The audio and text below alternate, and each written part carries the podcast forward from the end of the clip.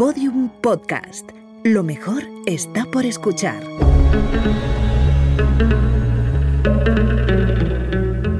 Dentro de la pirámide, con Nacho Ares, en Podium Podcast.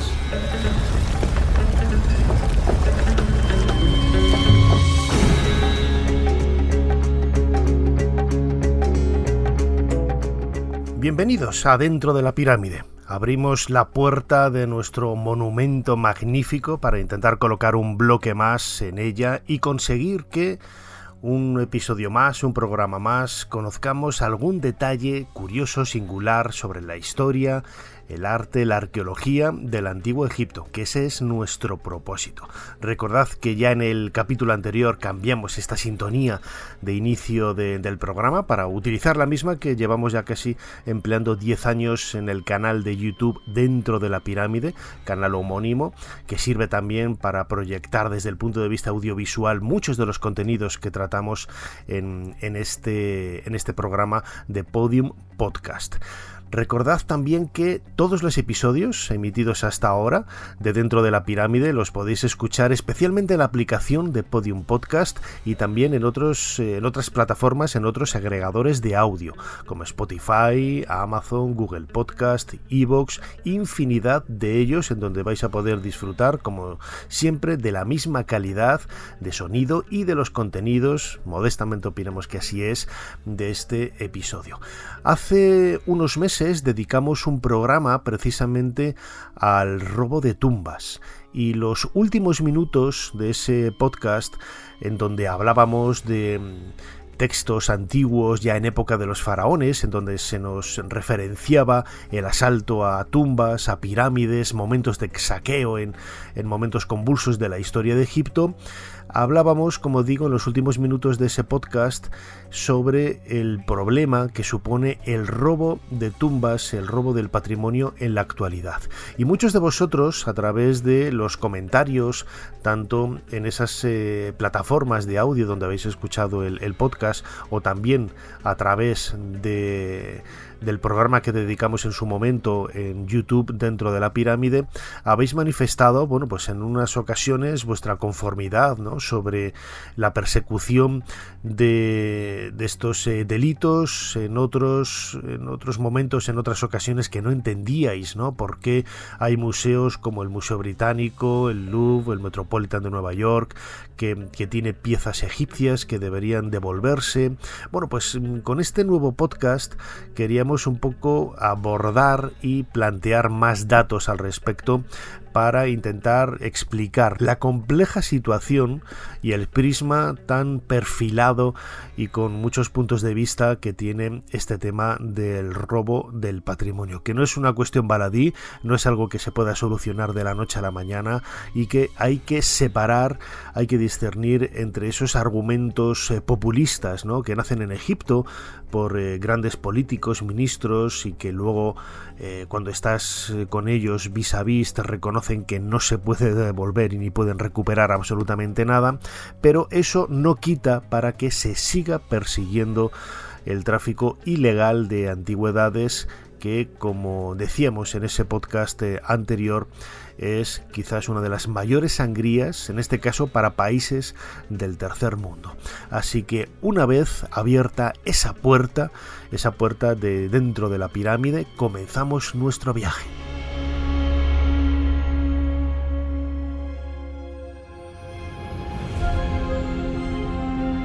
Dentro de la pirámide, con Nacho Ares, Podium Podcast. El mismo problema que tiene Egipto lo podemos encontrar en otros lugares de Oriente Medio, de Oriente Próximo o de América, ¿no? O de África también, por supuesto. Espacios en donde a lo largo de los cuatro últimos siglos la propia evolución histórica, el colonialismo, la independencia luego de muchos de estos estados en, estados soberanos eh, ha hecho que las leyes cambiaran en algunas ocasiones de forma muy precipitada, me atrevería a decir, precipitada y tardía. ¿no? Es el caso de Egipto. Vamos a recuperar, ¿no? en ese último podcast hablábamos de precisamente esa ley de protección del patrimonio del año 1983, que en definitiva no solucionó absolutamente nada, sino que quizás podríamos decir que complicó todavía muchos de esos eh, argumentos. Lo escuchamos en la voz de Zahi Hawass en ese documental La cabeza del faraón, del que vamos a sacar también algunos eh, cortes eh, nuevos en este episodio, porque nos va a ayudar a descubrir de una forma casi detectivesca cómo se dedican los traficantes de antigüedades en la actualidad a sacar patrimonio del país. Pero vamos a comenzar por el principio, con esa ley del año 1983. La ley número 117 de 1983 era una buena ley, pero no la idónea. La ley de 1983 debería haber causado un gran impacto, pero supuso la aparición de un mercado clandestino. La gente seguía desenterrando objetos y en vez de declararlos, intentaban pasarlos a través de intermediarios. Hubo una corriente continua de objetos que terminaban en el mercado de antigüedades europeo y norteamericano.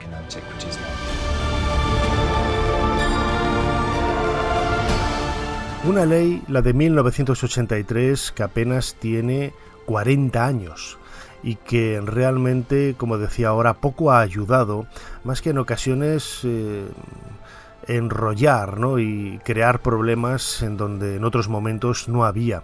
Es una mm, ley que, es cierto, eh, evita que salgan antigüedades, pero queda un poco en, ese limbo de la ambigüedad, pues todo lo que había antes de esa fecha del año 1983. Hay que recordar que, por ejemplo, hasta bien entrada la década de 1970, el tráfico y la venta de antigüedades en Egipto era algo natural, normalizado y eh, no perseguido, al contrario, era una de las formas de ingresos que tenía incluso el propio Estado. El Museo del Cairo tenía una tienda de antigüedades en donde tú podías comprar pequeñas piezas, no estoy hablando de grandes tesoros, pero sí amuletos, pequeñas estatuas, eh, duplicados de, muchas de estas eh, piezas que aparecen en ocasiones en el interior de tumbas de una forma eh, múltiple ¿no? y muy, muy profusa. Todo ello implicó que hasta ese año 1983, como podemos imaginar y como podemos sospechar, salieran de Egipto centenares de miles de piezas que son hoy las que cubren muchos de esos museos de todo Egipto. En el siglo XIX, cuando Egipto era parte de ese imperio otomano, eh, las relaciones existentes entre Mohamed Ali, por ejemplo, que era el gobernador otomano de Egipto en, en, aquel país, en el Valle del Nilo, bueno, pues esas relaciones con Occidente eran muy cercanas y el propio Mohamed Ali dio permiso a muchos de los cónsules para absolutamente todo. A cónsules como Henry Salt, eh, a través de, otros eh, aventureros como el propio Belzoni, eh, pudieron sacar de forma absolutamente legal miles, miles y miles y miles de piezas de un tamaño extraordinario que hoy colman todos esos grandes museos de todo el mundo. Es decir, hay un trasfondo absolutamente legal, insisto, en la salida de esas piezas. No se está hablando de, de, saqueo del patrimonio, al contrario, todo eso es una especie de leyenda negra, yo lo he defendido siempre, que tiene ese imperialismo británico que podemos calificarlo, podemos valorarlo, podemos hacer lo que queramos, pero desde luego esa leyenda negra, ¿no? de que fueron robando aquí y allá patrimonio, no. En el caso de Egipto, todas esas piezas salieron de forma legal y prueba de ello es que los egipcios no han tenido eh, nada más que dar la razón, ¿no? Cada vez que se ha pedido, por ejemplo, como se hace ahora la devolución de la piedra de Rosetta, que es no más que botín de guerra. Son circunstancias que, están enclavadas en un contexto histórico y que no podemos dar la espalda a ello. ¿no? Si revertimos todas las leyes del siglo XIX o del siglo XVIII, como he dicho en muchas ocasiones, vamos a revertir también las leyes que hacen que las fronteras estén en un sitio o en otro. Si revertimos esas leyes del XVIII y del XIX, estaremos dando pábulo a que el imperio británico sea otra vez pues uno de esos eh, espacios geopolíticos más extensos del planeta, porque recuperaría las fronteras que tenía en aquella época. Es decir, no podemos decir a unas cosas que sí y a otras cosas que no. Y en el momento en que tú hablas con personas importantes del Ministerio de Antigüedades en Egipto, ellos mismos te reconocen que estos eh, objetos, estos monumentos son los mejores, los mejores embajadores que puede tener Egipto fuera de sus fronteras. Y es lo que hace que al cabo del año millones de personas se acerquen al Valle del Nilo para conocer su patrimonio y su historia.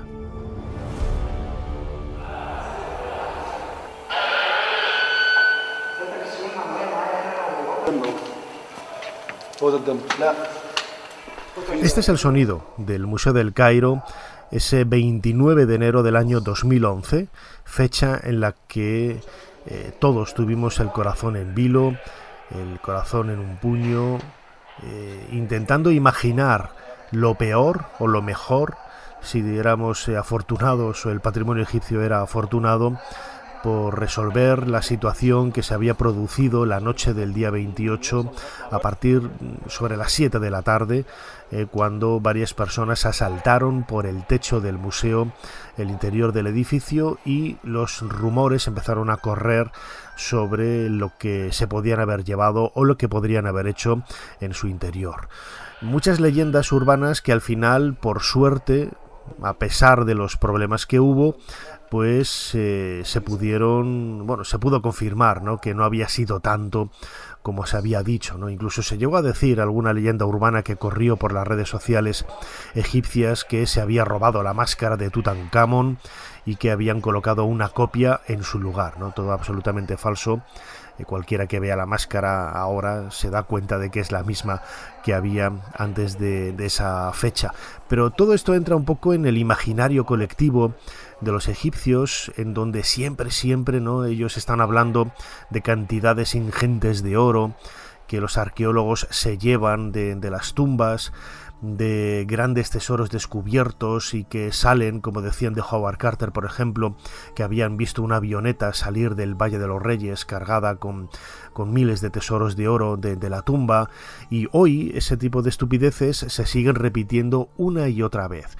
Y muchos egipcios que no conocen y que por desgracia no han visitado el Museo del Cairo piensan que en su interior está lleno todo, todo, todo de grandes tesoros de oro y que, bueno, que eso se puede robar y se puede acceder a, ello y te puedes hacer rico, ¿no? Y fue la gran decepción que se llevaron los, eh, los ladrones ¿no? al entrar en, el museo y darse cuenta de que lo único que había de oro eran unas pocas piezas que tenían un recubrimiento muy fino con láminas de, de oro y para saber si eran eh, de oro macizo o no, como sucedió con algunas esculturas de Tutankamón, las tomaron y las arrojaron al suelo rompiéndose en miles de, de, pedazos.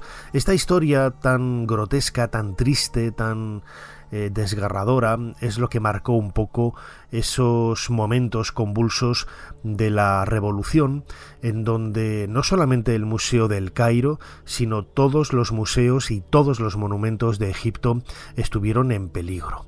Vamos a escuchar eh, de aquella fecha precisamente, en este caso son unas charlas que yo tuve con algunos amigos los primeros días de, de febrero del año 2011, cuando no había policía en Egipto porque se había retirado, el ejército no estaba haciendo absolutamente nada y era todo un, un ambiente de absoluto caos.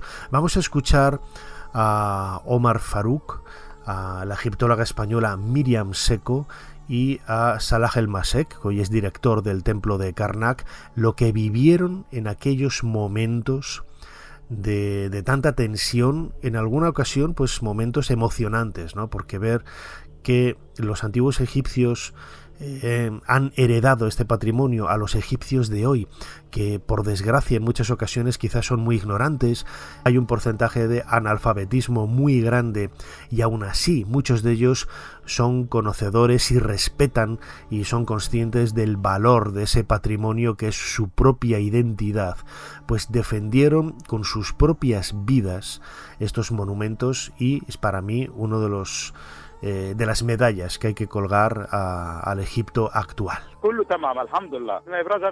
Todo está bien, gracias a Dios. Fuimos con mi hermano Mahmoud y algunos trabajadores, en concreto, 10 obreros, con el fin de proteger el templo porque no había guardias ni policías. Cuando estábamos allí, a las 2 de la madrugada, vino a por nosotros un grupo armado y nos dispararon. Junto a mis obreros y la gente que vino de la ciudad, conseguimos coger a dos de ellos, pero el resto huyó. Sin embargo, nadie consiguió llevarse nada, gracias a Dios. El problema es la banda de ladrones que se han organizado a robar por todos lados, aprovechando la situación de caos, y ese es el problema más gordo, la inseguridad. Pero luego todos los vecinos han reaccionado muy bien porque todos han salido, se han unido por barrios y forman, hacen guardias y por la noche pues claro se oyen tiros y cosas eh, y van cogiendo a ladrones de esto y lo entregan a los militares.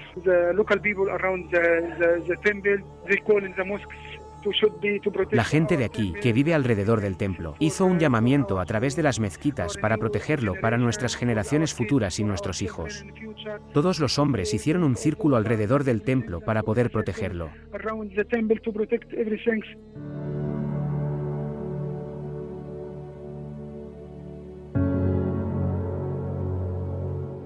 Dentro de la pirámide, con Nacho Ares, Podium Podcast.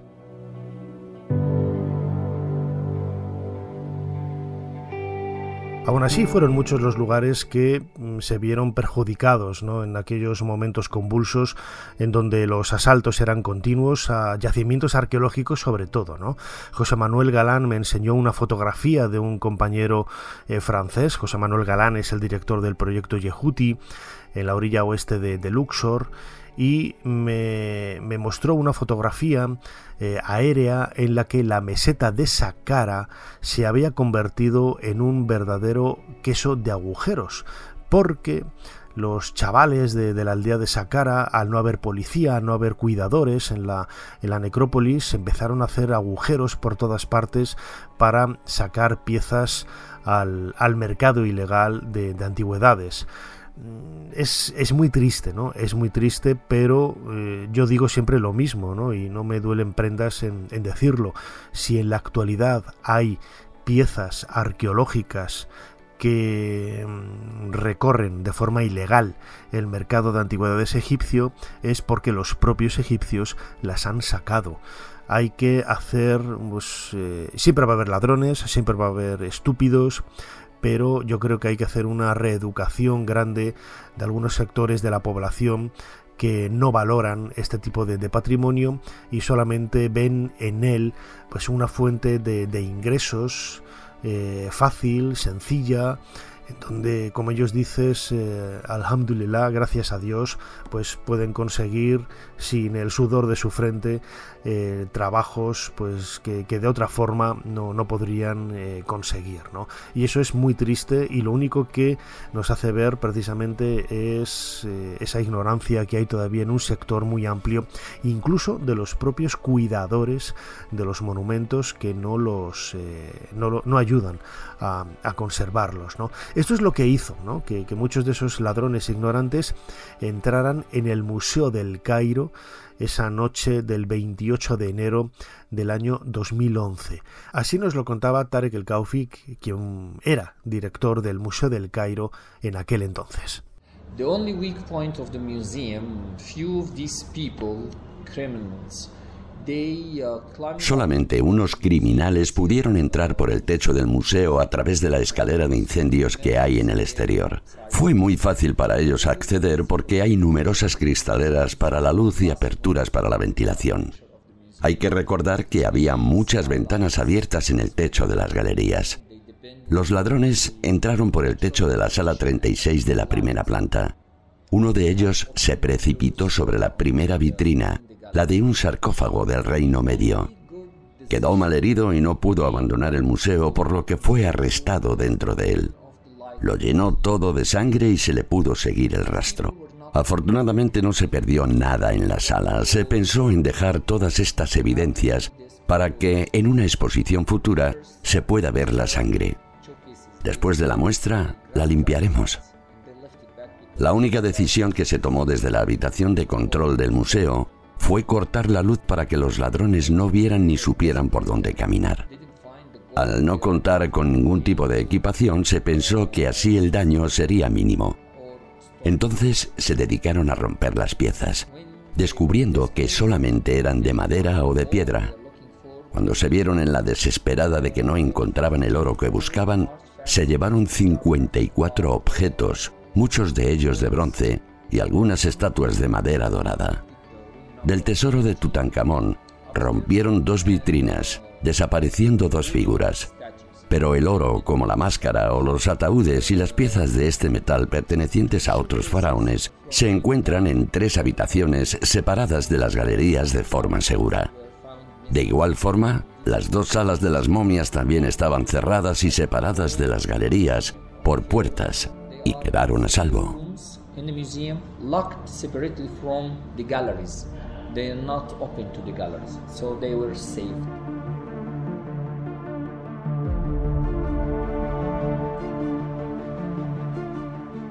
No es fácil, pero tampoco es difícil sacar antigüedades de, Egipto.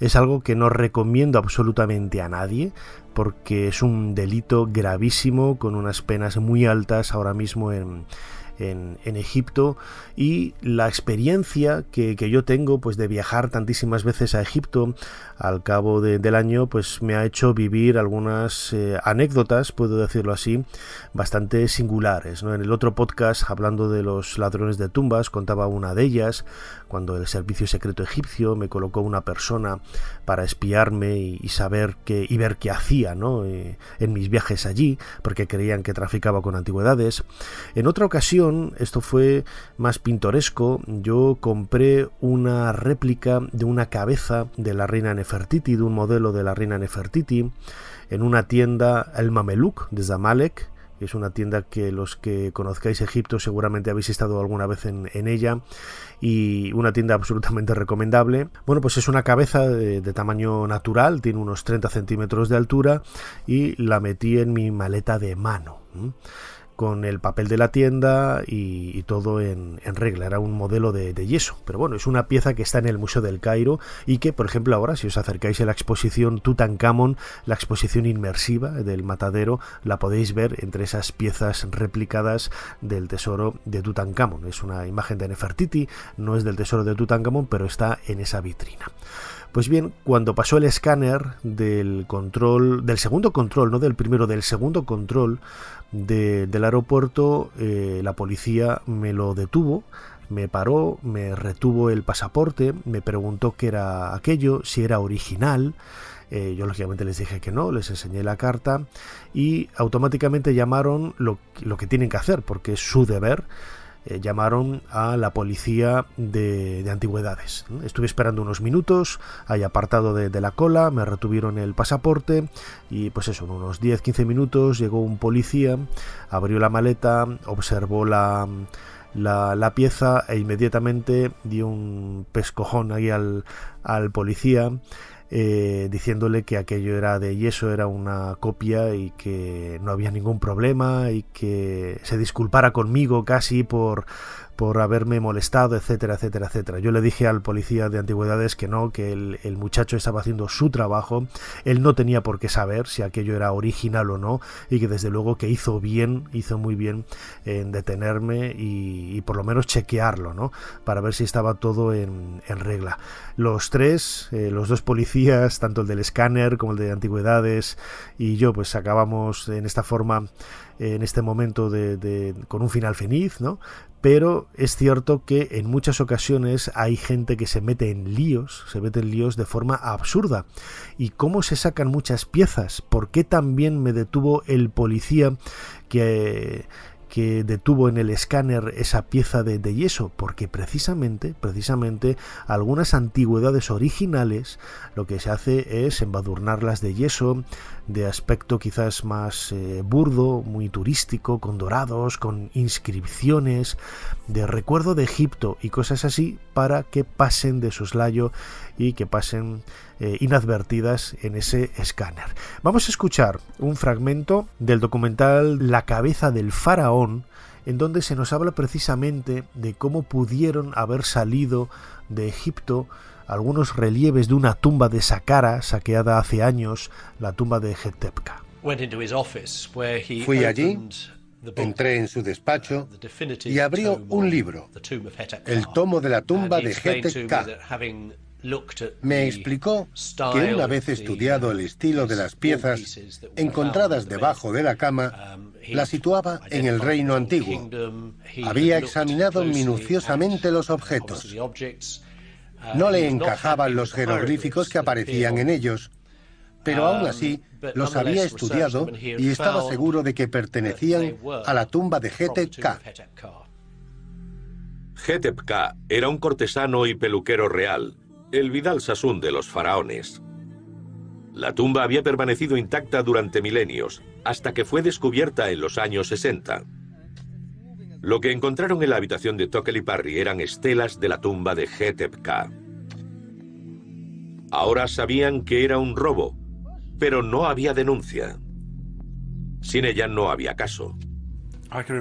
Recuerdo que las cubrí. Pinté unos jeroglíficos. La cubrí con una pintura dorada oscura una y otra vez. También escribí una tontería, algo así como Bienvenido a Egipto. La pasé por la aduana. Llegaron al Reino Unido y recuerdo que Tokely las desenvolvió y las metió en un baño de acetona para limpiarlas bien. Fue una transformación fantástica porque recuperó la piedra original.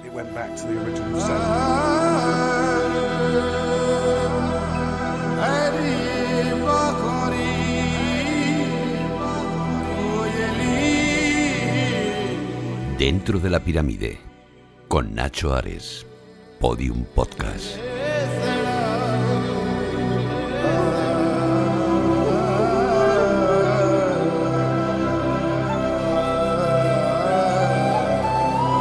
Uno de los principales problemas con que cuenta Egipto a la hora de sacar las antigüedades es la corrupción de la policía.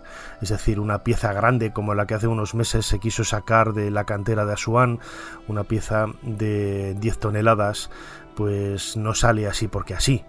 Eh, se necesita una grúa especial y se necesita alguien en la frontera, en la aduana de Alejandría, por ejemplo, para que sea embarcado y salga del país de, forma ilegal. Y eso ya implica una serie de, problemas con la policía, con la corrupción, etcétera. ¿no? Algunos amigos egipcios que conocen a otros que trabajan en el mercado ilegal de antigüedades me advierten de este problema. ¿no? Cuando yo les digo, pero como te pille la policía, como les pille, como vais a tener muchísimo problemas. Y ellos hablan de que tienen comprada a la policía. Bueno, pues mm, es como veis un, tema muy turbio, muy turbio, ¿no? Recordad que el tráfico de antigüedades mm, mueve eh, más dinero que el, que el, tráfico de armas, por ejemplo. En primer lugar, en ese ranking de tres grandes tráficos ilegales en el mundo está eh, las drogas, los estupefacientes, luego están las antigüedades y luego las armas. O sea, para que veáis un poco el volumen de dinero, en muchas ocasiones de blanqueo de dinero, tanto de drogas como de armas, que es lo que hace que esté en un lugar tan, tan alto. ¿no?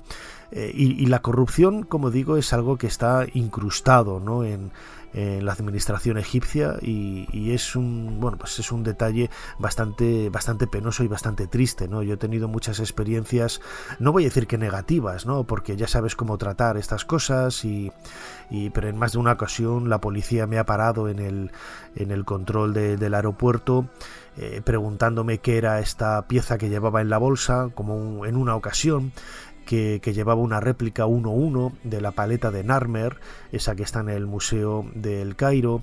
Eh, lógicamente, cuando yo la compré, eh, precisamente en la tienda oficial de antigüedades del Ministerio en Zamalek, me dieron el certificado. Cuando yo entré en el Museo del Cairo a ver un amigo con la pieza, me dijeron que no podía entrar con ella, que la tenía que dejar en la consigna. A mí me parecía absolutamente natural y así lo hice, ¿no? Pero cuando salí de ella, porque era un regalo que me había pedido mi profesor de la Universidad de, Valladolid, Santos Crespo, me pidió si le podía traer la, paleta de, de Narmer, pues eh, el policía que había en el primer eh, control de, acceso al aeropuerto me, dijo que, era aquello, yo le entregué el papel y empiezo a poner, a, poner cara rara y nada, lo único que quería era dinero, para que yo le diera dinero y, bueno, y así él hacía como la vista gorda, digo, no tienes que hacer la vista gorda por nada guapo porque esto es absolutamente legal. Entonces, mm, muchas veces este tipo de, problemas vienen dados por la, propia corrupción que hay instaurada en el país. En otras ocasiones, los traficantes de, antigüedades pues prefieren ir por su, por su cuenta, eh, sobre todo los extranjeros, como fue el caso de Jonathan Tockley, un restaurador de, arte inglés que, que, fue quien hizo cambiar la ley en Reino Unido. Él siempre se consideró como cabeza de turco, que él no había hecho nada, él había saqueado todo, la, todo lo que había querido y más. O sea, eh, se había llevado de, forma ilegal en viajes a Egipto, eh, supuestamente como turista, infinidad de, objetos. Y uno de ellos, el más conocido, esa cabeza del faraón que da título al documental de, Odisea, es una cabeza de Amenofis III, eh, una cabeza extraordinaria, un unicum, podríamos decirlo así, y él lo que hizo para sacarla era embadurnarla de yeso, pintarla de dorado, ponerle unos colorines en los ojos y en los labios,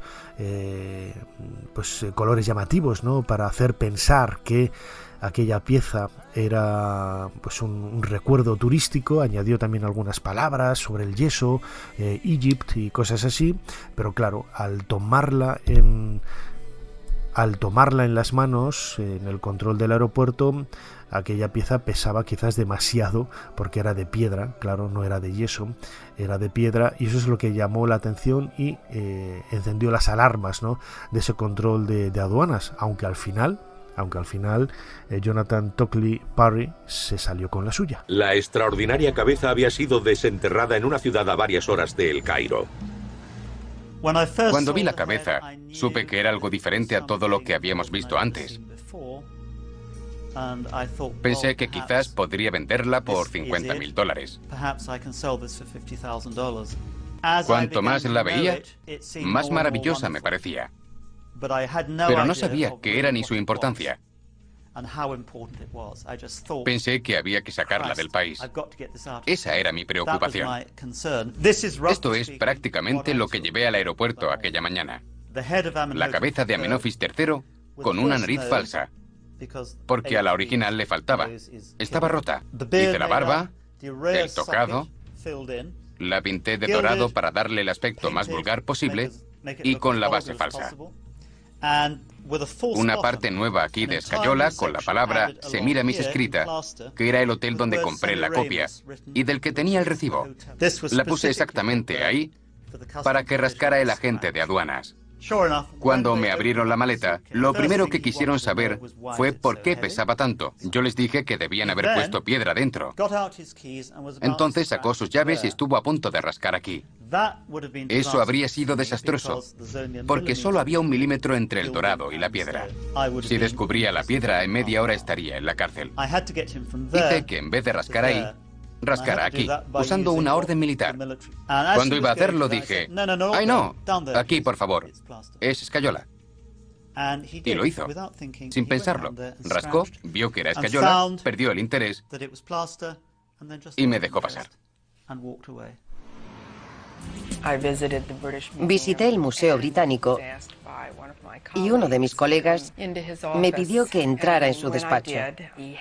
Una vez allí, me entregó una fotografía de la cabeza y me preguntó si la conocía. Por supuesto que sí. Yo la había publicado en el catálogo el año anterior. Me pidió que me sentara.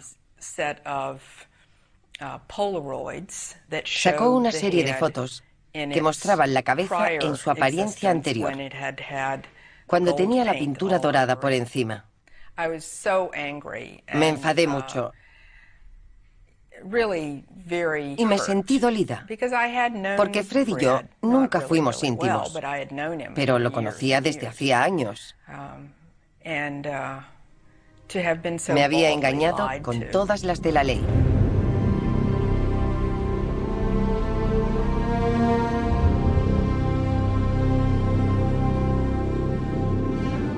Vemos que es un tema muy complejo muy complejo, con muchas aristas, muchos perfiles que es difícil de abordar en, un sentido único y concreto. Cada caso es una excepción, cada caso requiere de una interpretación eh, particular. ¿no? Hay, por ejemplo, algunas piezas que en las últimas décadas han salido de forma ilegal, pero de forma legal para los egipcios. Me viene ahora a la cabeza, por ejemplo, esa máscara que hoy podemos ver en el Museo de, Arte de, San Luis, la máscara de Kai Neferui una mujer, es un mascarón de, un, de, un, cartonaje extraordinario que apareció en Saqqara, que lo publicó Zacarías Goneim en los años 50 eh, y que de pronto desapareció del Museo del Cairo, de los almacenes del Museo del Cairo. Pues bien, cuando el Museo de San Luis la compró, eh, en la casa de subastas en Suiza, tenía todos los papeles en regla, pero aún así el Museo de Estados Unidos actuó de buena fe y quiso saber por parte de los egipcios si esa pieza era buena o había salido de forma ilegal del país. Eh, se hizo un, estudio, se mandó un informe, una carta tanto del Servicio de Antigüedades como del Museo del Cairo diciendo que efectivamente esa máscara de, un cartonaje perteneciente a esa mujer eh, Neferui era legal y que no había ningún problema al respecto. Bueno, pues eh, años después eh, se dan cuenta los egipcios o alguien se percata de que esa pieza es la que había descubierto eh, estos arqueólogos en, en Saqqara y que había sido robada del almacén de Saqqara o del Museo del Cairo, no recuerdo ahora. Entonces intentó reclamarse y claro, aquí qué haces, ¿no? Santa Rita Rita lo que se da no se quita. Los americanos actuaron de buena fe. No hay ningún problema en, en ese sentido, ¿no? Entonces, eh, hasta ahora, hasta ahora, quien tiene todas las de ganar son los americanos que tienen esos documentos que dicen, firmados por el propio ministerio, el Servicio de Antigüedades egipcio, diciendo que esa pieza salió de forma legal. Algo parecido sucede con una cabeza de Tutankamón valorada en 5 millones de dólares que salió en Christie's a una subasta en el año 2019. Seguramente os suene esta historia, ¿no? Era una cabeza que venía de varias colecciones eh, privadas ya desde finales de los 60, comienzo de los 70, antes de que saliera la, ley del año 1983 y bueno, pues eh, el, el Ministerio Egipcio de Antigüedades la reclamó en su momento eh, señalando que había salido de, forma ilegal, aunque la casa de subastas y la colección de donde venía antes dieron toda la información para decir lo contrario. ¿no? Eh, claro, esto es, sonó un poco a populismo, ¿no? porque el servicio de antigüedades no tenía ningún derecho a reclamar absolutamente nada, ni siquiera la documentación en el momento en que la pieza está ahí fuera, porque ellos no tenían ninguna búsqueda por parte de Interpol ni nada parecido, se enteraron por la prensa, no sabían ni que esa pieza existía, aunque sí era muy conocida en el mundo del coleccionismo desde décadas antes, ¿no? Lo que lo que hizo pensar a todas luces que, bueno, pues eh, en esta ocasión los, los egipcios querían, como decimos en España, subir al carro, ¿no?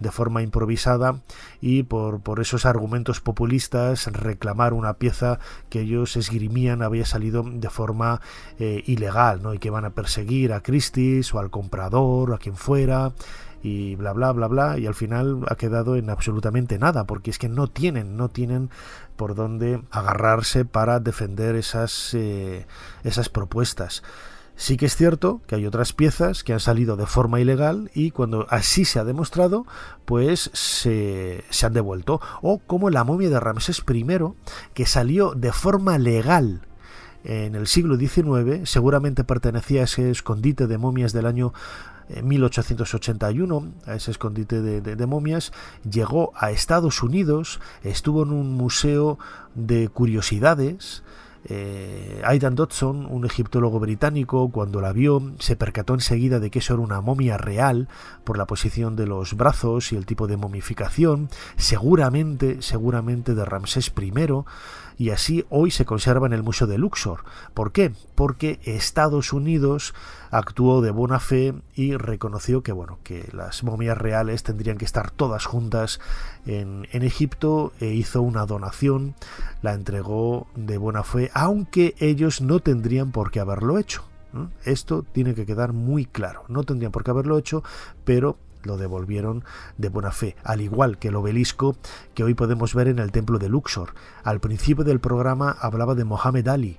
Mohamed Ali regaló los dos obeliscos del templo de Luxor a Francia a cambio de un reloj que el rey Luis Felipe le, había eh, entregado ¿no? y que hoy se puede ver en el patio de la mezquita de Alabastro de Mohamed Ali precisamente en la ciudadela. Bueno, pues Mohamed Ali donó esos dos obeliscos, los intercambió, hizo un trueque. Francia se llevó a París solamente uno de ellos, el que hoy podemos ver en la Plaza de la Concordia, y el otro lo dejó en, Egipto, eh, frente al templo de Luxor, que es el que hoy vemos. Ese obelisco era propiedad del gobierno eh, francés hasta hace prácticamente 30 años que se hizo una devolución de, pues con un gesto no diplomático de venga como no nos lo vamos a llevar pues os lo devolvemos y ahí se, se queda no pero perfectamente se lo podrían haber llevado porque tenían la documentación para demostrar que era propiedad del gobierno francés, un regalo, una donación del gobierno egipcio. Ahora los egipcios dicen que no reconocen a Mohamed Ali porque él era eh, el gobernador por parte del imperio otomano y bueno, pues es que es absurdo. Es, eh, es, absurdo, es intentar eh, reescribir la historia con un presentismo que no tiene absolutamente ningún tipo de fundamento. Más de una década después de que Dick Ellis comenzara sus investigaciones sobre el robo del papiro, Egipto sigue librando su propia batalla contra los contrabandistas. El comercio ilegal de antigüedades egipcias continúa a pesar de las condenas en tribunales norteamericanos y británicos. Condenas que Tokel y Parry sigue creyendo injustas y motivadas por razones políticas. Ambos países necesitaban un cabeza de turco Tenían que sentar precedentes para cambiar la ley. Fred y yo tenemos razones para estar muy enfadados. Jonathan Tockley Perry pasó de contrabando más de 2.000 piezas de arte egipcio.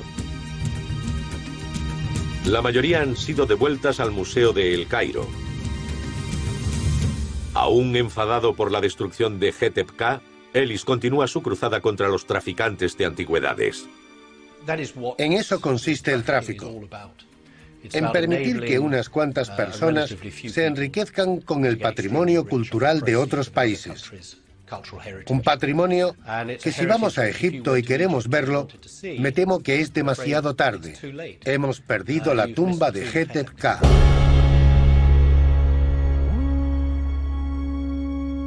Esa es la conclusión que debemos sacar. Hay que luchar contra todo aquel vestigio de mercado ilegal de antigüedades, aunque hay que ser más flexible con esas piezas que salieron hace décadas, antes del año 1983, y que pertenecen al, mercado legal. No se puede meter todo en el mismo saco y también hay piezas de, de 1983 anteriores a este momento que salieron de forma ilegal. Aquellas que fueron robadas, pues desde luego como esta máscara del Museo de San Luis eh, debería en teoría volver a Egipto, pero claro, es que El problema está en que los egipcios dijeron que había salido de forma legal.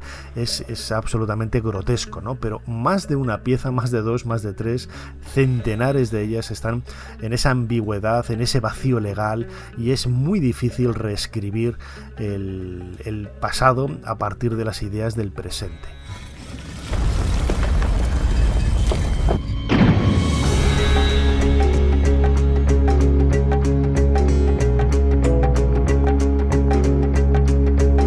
Este nuevo episodio de Dentro de la Pirámide en Podium Podcast. Espero que hayáis disfrutado de él. Es un tema muy controvertido, es un tema absolutamente detectivesco, es un tema apasionante que nos hace viajar a momentos del pasado, no solamente en el momento de la construcción de los monumentos faraónicos o de sus estatuas, sino también la historia de la arqueología, una historia pues realmente con esos... Eh, idas, esas idas y venidas, esos valles, esos momentos álgidos en donde todo parece ¿no? que, que era factible, era posible, había una mano abierta para hacer cualquier cosa y que de todo ello quizás viene un poco la controversia que se ha generado en las últimas décadas en relación al, al patrimonio hay que recuperar todo aquello que ha salido de forma ilegal y que es muchísimo, todo hay que decirlo. Egipto recupera al, al cabo del año centenares de, piezas, es cierto que son piezas menores, ¿no?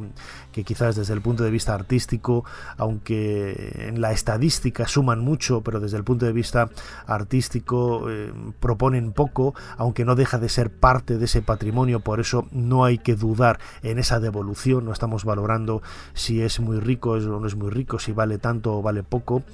Eh, estamos valorando que es patrimonio de un país y que como tal, si ha salido de forma ilegal, si ha salido de forma ilegal, debe volver a su eh, origen.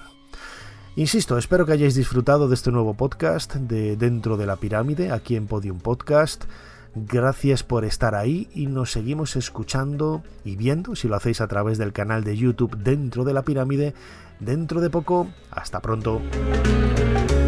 Dentro de la pirámide, con Nacho Ares, en Podium Podcast.